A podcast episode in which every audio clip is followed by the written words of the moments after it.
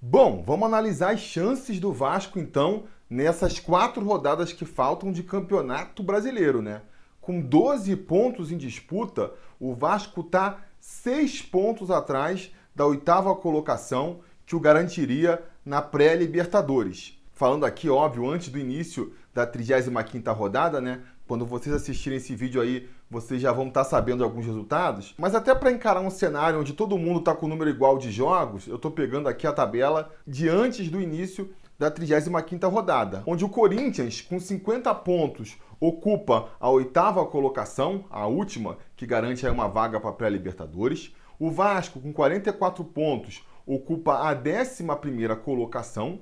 E o Botafogo, com 39 pontos, ocupa a 14ª colocação, o que lhe garantiria a última vaga para a Sul-Americana.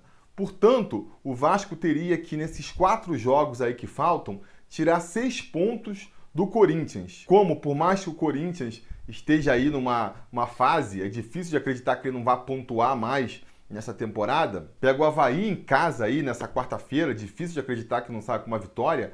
Então, a gente está falando do Vasco aí precisando fazer nove pontos nos 12 que vai disputar, três vitórias em quatro jogos, para conseguir sonhar com a Libertadores. E para perder a vaga na Sul-Americana também é difícil. Teria que ser ultrapassado por Fortaleza, Atlético Mineiro e Botafogo, né? O Botafogo teria que tirar 5 pontos do Vasco nos 12 que faltam por disputar aí, né? Teria que ter duas vitórias a mais que o Vasco em quatro rodadas. E a gente sabe, como tá falando de time lá da parte de baixo da tabela, o aproveitamento é muito baixo, é muito baixo. Então, por conta disso, eu acho que a sorte do Vasco já está lançada nesse campeonato brasileiro aí. Muito provavelmente não vai conseguir uma vaga para Libertadores e muito provavelmente não vai também perder essa vaga na Sul-Americana.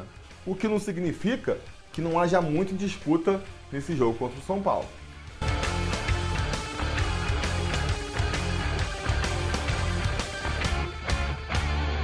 Fala, torcida vascaína, Felipe Tiru de volta na área para falar de jogo do Vascão, porque nessa quinta-feira, às 8h30 da noite, com transmissão exclusiva por pay-per-view, o Vasco vai até o Morumbi enfrentar o São Paulo pela 35ª rodada do Campeonato Brasileiro da Série A. Um jogo que confronta aí dois times em situações bem diferentes, né? A gente vai enfrentar aí um São Paulo desesperado, pressionado, buscando resultado. O São Paulo que vive um jejum muito longo de títulos, tem uma pressão natural da torcida por conta disso, até porque seus rivais aqui no estado, né, o Corinthians, o Palmeiras e o Santos, tiveram desempenhos melhores desde então. Investiu muito nessa temporada para conseguir resultados melhores. Contratou ali no meio da temporada o Juan Fran e o Daniel Alves. Muita gente boa achou que eles fossem decolar a partir dali. Eu, inclusive, faço essa minha culpa aqui. E não decolaram. A verdade é que o São Paulo investiu muito dinheiro no time e o time não engrenou em nenhum momento. Tanto que o Cuca acabou caindo. O Fernando Diniz, que veio para o seu lugar, também não engrenou. O time continua derrapando e é diante de muita pressão para conseguir pelo menos uma vaga aí para Libertadores, pelo menos uma vaga que o garanta já na, na, fase de grupos da Libertadores, né? Que o São Paulo vai entrar essa noite aí no Morumbi para enfrentar o Vasco. O São Paulo que está na sexta posição do campeonato com 54 pontos, mas graças à vitória do Flamengo, que está em primeiro na Libertadores, e a vitória do Atlético Paranaense, que está em quinto na Copa do Brasil, e já garantiram as vagas na Libertadores por essas conquistas, o São Paulo, mesmo em sexto lugar, ainda está se garantindo na fase de grupos da competição. Mas não tem nada garantido, né? Porque vem aí a quatro rodadas sem vencer, tem outros times ali embaixo no cangote para tentar ultrapassar ele. Por mais que o Internacional e o Corinthians, que estão logo abaixo aí, não estejam numa grande fase, não pode dar mole, né? Principalmente nos jogos em casa, né? Acho que o São Paulo vai tentar garantir essa vaga na Libertadores. Por conta disso, o São Paulo vai entrar pressionado nessa noite aí no Morumbi contra o Vasco. O Vasco que está numa situação oposta, né? joga completamente relaxado, que nem eu comentei na entrada do vídeo aí, joga já sem grandes pretensões na competição, por mais que possa sonhar remotamente com a Libertadores ainda, por mais que ainda precise confirmar matematicamente a classificação para a Copa Sul-Americana, a verdade é que só um milagre ou uma catástrofe vai evitar aí qualquer um desses dois cenários. Então entra tranquilo, com espírito leve para essa partida contra o São Paulo. Isso aí é que vai bagunçar tudo, né, porra? O São Paulo todo motivado, enfrentando o Vasco quase de férias. Vai, vai, vai ser complicado, vai ser complicado. Não necessariamente, não necessariamente. O São Paulo não vem em boa fase, que nem eu já comentei aqui, né? Há quatro rodadas que não consegue vencer e vai entrar pressionado. Vai entrar pressionado aí pela sua torcida. A gente sabe, muitas vezes você pega um time que já não está encaixado, ainda entrando com a pressão de buscar o resultado, isso costuma mais atrapalhar do que ajudar. Eu não sei como é que vai estar tá o Morumbi aí nessa quinta-feira, mas como o São Paulo não está sendo um time aí que empolgue, né? Não está sendo aí um time que, que passe confiança para o seu torcedor, eu não acredito no Morumbi cheio, não. E eu acredito que os São Paulinos que forem para lá, por mais que possam até apoiar no começo da partida, se a situação começar a ficar meio complicada para eles, eles vão pressionar, vão vaiar, e aí a situação pode ficar ainda mais complicada para o São Paulo, né? Que talvez se tivesse uma situação mais tranquila, atuasse melhor. Uma situação mais tranquila, como a que se encontra o Vasco. Vasco que vem aí sem pressão nenhuma. E aí, um time que entra como franco atirador numa partida, ele pode tomar dois caminhos, né? Ele pode entrar relaxado, de férias, como se o jogo fosse um amistoso, sem vontade, sem gana, e aí fica difícil de ganhar mesmo. Ou não, entra focado, entra querendo ganhar e sem aquela pressão de precisar buscar o resultado, e aí muitas vezes consegue até um desempenho superior do que vinha conseguindo. Eu acho que o Vasco já mostrou essas duas facetas recentemente aí, né? O Vasco, que com aquela vitória contra o CSA garantiu praticamente matematicamente a permanência na primeira divisão. Então, depois daquela vitória contra o CSA, a situação do Vasco já ficou na situação que está hoje, né? Praticamente resolvida. E aí, depois disso, o que a gente viu? A gente viu um Vasco jogando sem a pressão do resultado, leve, como franco atirador na partida contra o Flamengo. E aí a gente viu uma das melhores atuações do Vasco no ano. E a gente viu depois, na rodada seguinte, contra o Goiás, a outra face da moeda, né? Um Vasco relaxado, um Vasco meio de salto alto, achando que poderia ganhar aquela partida a qualquer momento, sem foco, sem concentração e deixando escapar dos pontos fundamentais, né? Que poderiam trazer a gente para essa partida agora com uma perspectiva completamente diferente. A gente, com mais dois pontinhos aí na tabela, a quatro de distância do Corinthians, aí já dava para sonhar com mais vontade em relação a uma Libertadores. Então tem que ver qual é o Vasco que a gente vai ver essa quinta-feira contra o São Paulo no Morumbi. Eu espero que seja um Vasco focado, aquele Vasco jogando bonito, né? Não só porque a gente quer sempre ver o Vasco jogando bem e vencendo, né? E convencendo também, e nem só também porque é importante, por mais que não vá conseguir a vaga na Libertadores, conseguir terminar o campeonato o mais alto possível na tabela, pela questão da premiação que a gente vive comentando aqui, não só por conta disso, mas também e principalmente por conta aí dessa semana mágica que o Vasco vem vivendo, né? Com o movimento aí Associa Vasco. Acharam que eu não fosse falar do Associa Vasco? Vou falar aqui, galera. Essa semana aí tá rolando o Black Friday, todos os planos de sócio torcedor do Vasco pela metade do preço por seis meses. A campanha tá um verdadeiro sucesso. O Vasco já conseguiu aí mais do que dobrar o seu número de sócios torcedores, o que faz a gente projetar um 2020 muito melhor pro nosso Vascão. Então, se você ainda não se associou, vai lá no sóciogigante.com, faça a sua associação. Pode ser pelo plano mais baratinho ali, ó, R$ reais por mês mais a taxa de matrícula e você já está ajudando o Vascão. Já é sócio? Não tem problema. Faz mais uma doaçãozinha lá para o nosso CT, que vai ser muito importante também para a gente já pavimentar aí um 2020 muito mais promissor do que foi o 2019. Mas voltando à vaca fria aqui, voltando à vaca fria. Então a gente está vivendo essa semana mágica aí e a gente sabe, né? Por mais que uma coisa aí não devesse interferir na outra, um jogo, uma partida de um campeonato que já está decidido, não deveria interferir é, numa situação que trata do nosso futuro aí, dos próximos anos do Vasco, da perspectiva do Vasco para o futuro. Uma coisa não tem nada a ver com a outra, não deveria interferir. Por mais que a gente saiba disso, a gente sabe que no fundo interfere, né?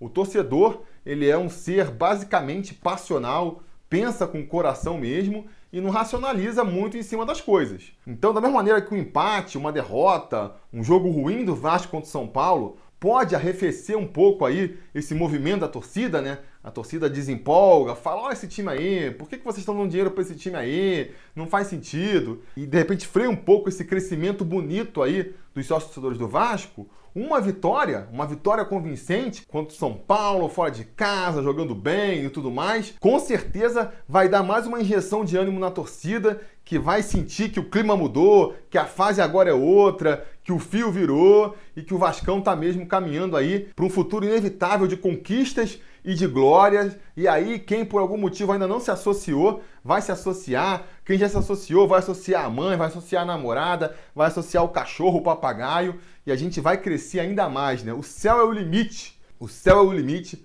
quando se fala aí da, das possibilidades da torcida do Vasco, não é mesmo?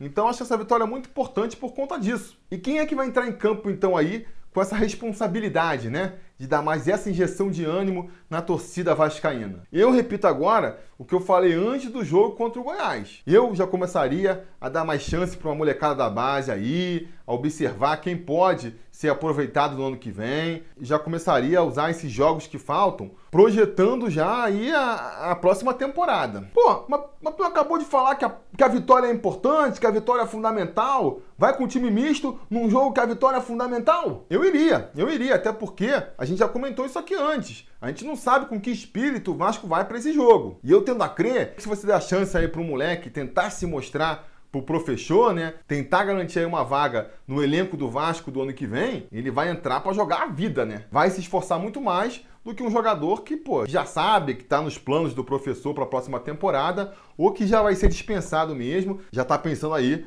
no seu próximo clube. No entanto, a tendência é que o Vanderlei Luxemburgo não siga o meu conselho, olha a ousadia do Luxemburgo e ele deve ir com o time que ele considera o titular mesmo, né? O time que ele vem escalando aí nas últimas partidas, apenas com pequenas modificações, a saber, no gol, Fernando Miguel, na lateral direita, Iago Pikachu. Ah, eu já faria a primeira mudança. Eu daria uma chance ou para o Rafael França ou para o Tenório, que são dois garotos da base aí que jogam pela lateral direita. Já estouraram a idade limite, né? O Rafael já estourou a idade esse ano e o Tenório já vai ter estourado no ano que vem. Então são jogadores que têm que ser testados. O Vasco não tem reserva para lateral direita.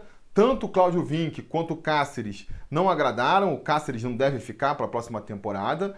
Então, antes de ir no mercado contratar mais um lateral para ser reserva do Pikachu, por que não testar aí esses garotos da base que já estouraram a, a, a idade de júnior? Se não forem aproveitados, vão ficar o quê? Ou vão ser emprestados por qualquer time que aparecer aí pela frente, ou vão ficar treinando separados melhor testar e ver a possibilidade. Do lado ali do lateral, jogando na zaga pela direita, a gente vai ter o Oswaldo Henriques, e aí eu escalaria o Oswaldo Henriques também, né, para não deixar é, dois garotos no mesmo setor. E pela esquerda, a gente deve ter a volta do Leandro Castan, vai reassumir aí a abraçadeira de capitão, o Leandro Castan, que chegou a ameaçar ficar fora da partida, né? Tomou três jogos de suspensão por aquela expulsão contra o Palmeiras, teria que cumprir agora na reta final do campeonato, mas o Vasco conseguiu um efeito suspensivo e, portanto, ele deve ser o titular da equipe. Eu também não escalaria ele, insistiria ali com Ricardo Graça, daria mais cancha o Ricardo Graça. Ou na pior das hipóteses, mais holofotes mesmo o Ricardo Graça, né? Ah, não tem que vender jogador, não precisa vender jogador para fechar as contas. Então, cara, bota aí o Ricardo Graça se exibindo para ver se no final do ano aparece um interessado em comprar ele. Tem que ter esse pensamento estratégico também, né? O Vasco parece que se esquece disso. É tão dependente de vender jogadores e se esquece de promover os próprios jogadores. Finalmente, fechando a linha defensiva ali na lateral esquerda, a gente deve ter a volta do Henrique, que se recuperou de lesão aí e vai assumir a posição, até porque o Danilo Barcelos está suspenso, né? Recebeu ali o terceiro cartão amarelo na partida contra o Goiás. Aqui nessa posição de novo, eu faria diferente. Eu escalaria ali o Alexandre Melo, que entrou bem, tem que ser observado aí, para a gente ver se pode ser aproveitado. Do meu para frente, o Richard deve ser nosso primeiro volante. Eu daria mais uma chance para o Bruno Gomes também, para dar mais cancha para o garoto, mais experiência, para ele chegar mais rodado já na próxima temporada. Completando ali o meio, a gente deve ter o Raul pela direita, o Marco Júnior mais pela esquerda e o Guarim muito provavelmente fechando esse quadrado no meio campo aí. Nessas três posições, eu iria com esses três jogadores mesmo, né? Até porque tudo leva a crer que eles vão ficar para a próxima temporada, ao contrário do Richard, que deve ser devolvido ao Corinthians. Marco Júnior e o Raul ficam para o ano que vem com certeza, e o Guarim está em processo aí de renovação. Vamos torcer para que ele fique também. Então, até pensando aí, de novo, em, um entrosamento melhor do nosso meio campo, eu manteria os três aí no meio campo. E finalmente, no ataque, a gente vai ter o Rossi jogando pela direita e o menino Marrone jogando pela esquerda. Eu manteria também essa dupla ofensiva aí, principalmente porque o Rossi, que deve sair aí no final do ano, vem sendo um dos destaques da equipe, e aí não vale a pena enfraquecer assim o time, tirar um dos principais jogadores do time, sabendo que a gente mal ou bem precisa dessa vitória, né? Então seriam poucas modificações em relação aí. Não estou sendo muito exagerado, né? Só trocaria ali os nossos laterais e também a primeira volância, eu botaria mais moleques da base aí, e principalmente, e aí eu espero que o Luxemburgo concorde comigo, na hora das substituições, daria mais chance para a molecada da base. Por exemplo, quando for mexer no ataque lá, para dar um gás novo no ataque, daria uma chance para o Gabriel Peck ou para o Vinícius, ao invés de dar mais uma chance para o Ribamar, que acredito, né, o Vasco vai fazer tudo para passar para frente no próximo ano. Mas enfim, Independente de quem for a campo, a gente vai estar tá aqui torcendo pela uma vitória do Vascão. Eu acho que ela é muito possível, até porque quem vai estar tá sentado lá no banco do São Paulo é o Fernando Diniz. O Vasco nunca perdeu para o Fernando Diniz, não vai ser agora que vai perder. Até porque eu sei que vocês já estão se perguntando isso aí há um tempo. Vou sanar a dúvida de vocês. Eu não devo ir para o Morumbi nessa quinta-feira. Pois é, infelizmente problemas aqui de logística vão me impedir de ir nesse jogo. Achei que eu ia completar a cartela esse ano, né? Fui no jogo contra o Santos, contra o Palmeiras e contra o Corinthians, mas não vou conseguir ir contra o São Paulo. Não vai ser ainda em 2019 que eu vou quebrar aqui essa sequência de pé frio que eu tô tendo. E, pô, não vai ser por um problema de logística, porque eu tenho certeza, o Vasco vai ganhar esse jogo. O Vasco vai ganhar esse jogo e ganharia mesmo com eu lá no Morumbi. Então, é uma pena, é uma pena que eu não possa ir, para provar para vocês que não tem nada de pé frio aqui. Mas então vamos aqui chutar o placar, né? Chutar o placar para essa partida. Vou botar 2 a 0 Vascão. 2 a 0 Vascão, Rossi e Marrone, nossa dupla de atacantes aí.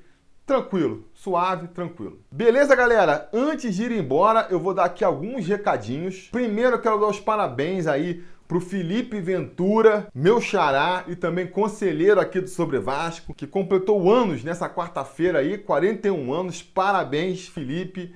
Tudo de bom para você. Que o Vasco te presenteie com uma vitória e uma linda apresentação nessa quinta-feira. Fica aqui a torcida e os votos do Sobre Vasco. Outro aviso que eu quero dar também é que um grupo de vascaínos lá da Paraíba, o Vasco Jampa, se organizou para doar aí associações para vascaínos paraibanos que não tenham condições de bancar uma associação no Vasco. Portanto, se você for vascaíno, morar na Paraíba e tiver aí no momento sem condições financeiras de virar sócio do Vasco, procura a Vasco Jampa aí que eles vão poder te ajudar. E a melhor maneira de fazer isso é entrando no grupo do Vasco do Telegram. O Telegram é um aplicativo gratuito, o grupo do Sobre Vasco lá também é liberado. É só você baixar o aplicativo e entrar lá em telegram.me barra sobre Vasco, você já vai entrar no grupo e aí você se apresenta, fala, olha, eu sou vascaíno, paraibano e tô querendo aqui concorrer a, a, a um prêmio aí de, de, sócio do Vasco, como é que eu faço? E aí o pessoal lá já está organizado para te receber. Então, não percam essa possibilidade. Beleza, galera? Isso era o que eu tinha para dizer por hoje. Não se esqueçam de se associar aí, né? Vou reforçar mais uma vez esse pedido. Tá bonito de ver, tá deixando todo mundo de boca aberta. A torcida do Vasco não deixa de surpreender o Brasil, tá dando mais um show novamente. Vamos mostrar para esse pessoal aí que a torcida do Vasco é sem limites. No mais, é aquele pedido de sempre, né? Não se esquecer aí de curtir o vídeo, assinar o canal, ligar o sininho de notificações para ser avisado sempre que tiver vídeo novo por aqui e voltar mais tarde, porque se tudo der certo e nada der errado, assim que terminar a partida, a gente já volta para comentar o resultado. Beleza? Tá combinado? Então tá combinado. A gente vai se falando. A realização desse vídeo só foi possível graças ao apoio inestimável dos conselheiros do Sobre Vasco. Ajude você também ao Sobre Vasco continuar no ar, se tornando um apoiador em apoia.se barra Sobre Vasco ou sendo um membro do canal aqui no YouTube.